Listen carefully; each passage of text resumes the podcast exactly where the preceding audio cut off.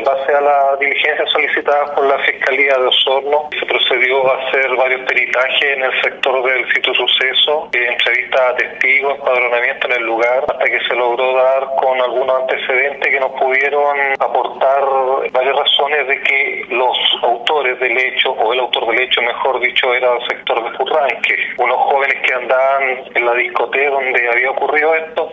y que habían tenido una pelea con el joven fallecido.